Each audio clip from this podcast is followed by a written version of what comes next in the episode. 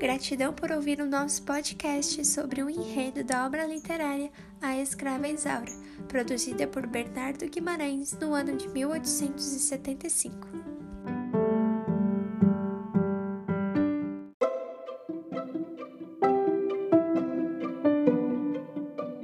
Passando-se nos primeiros anos do reinado de Dom Pedro II, ou seja, no Brasil Império, dirigimos-nos ao fértil e opulento município de Campos de Goiatacazes, à margem do Paraíba, a pouca distância da Vila de Campos, no estado do Rio de Janeiro, onde se localizava uma magnífica fazenda, de grandes proporções, a qual contava com trabalho escravo em suas terras de produção cafeira e algodoeira bem como servia de morada para a família do barão, seu Almeida e sua esposa. Remetendo-se às senzalas, entre as escravas negras vivia Juliana, e entre os feitores responsáveis estava o português Miguel, que se relacionando com a escrava teve como fruto o nascimento de Isaura, uma escrava branca. No entanto, Juliana não resiste aos maus tratos cometidos pelo seu barão já Miguel acabou sendo demitido de seu cargo, indo para uma fazenda próxima, fazendo com que Isaura ficasse sem a presença de seus pais. Nessa situação, a esposa do barão Almeida comove-se e responsabiliza-se por criar a menina no seio do casarão, como uma filha, passando os modos comportamentais à altura da elite.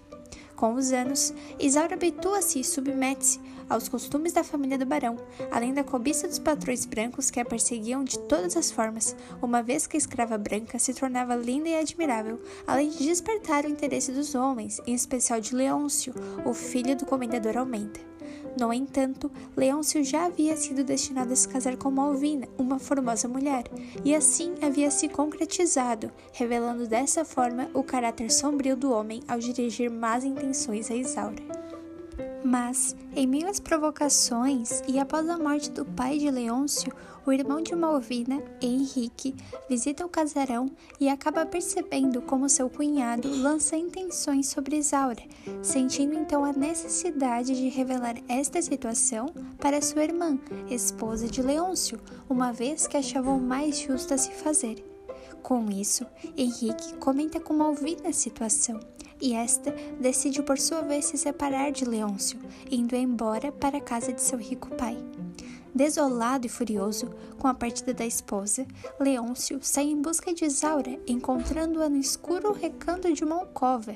Então, o perverso se aproxima da mesma e a leva para as fiandeiras, ou seja, com as demais escravas, onde ela vem a conhecer Rosa, uma mulher que esbanja inveja da criação que Isaura recebeu, e tia Joaquina, uma escrava de mais idade que comentava as histórias que se passavam na fazenda. Mas Isaura não manteve-se calada diante da injusta situação e lança palavras que irritam Leôncio. Este, por sua vez, solicita a André instrumentos que viriam a maltratar a escrava, mas não os chega a colocar em ação. No entanto, já é o suficiente para abalar Isaura. Algum tempo após este episódio, Miguel pai de Isaura, chega à fazenda com o intuito de libertar sua filha, que era seu maior desejo, além de ser parte de um acordo que fez com o pai de Leôncio, o qual iria alforriar Isaura mediante a soma de 10 contos de réis. No entanto, mesmo com a quantia em mãos, nada se fez. Dessa forma, sabendo que a vontade da própria filha era de fugir do local, em especial das atrocidades de Leôncio, Isaura e Miguel decidem planejar uma fuga da fazenda. Esta fuga acontece como planejado, por meio do dinheiro do acordo não cumprido através de um rio próximo.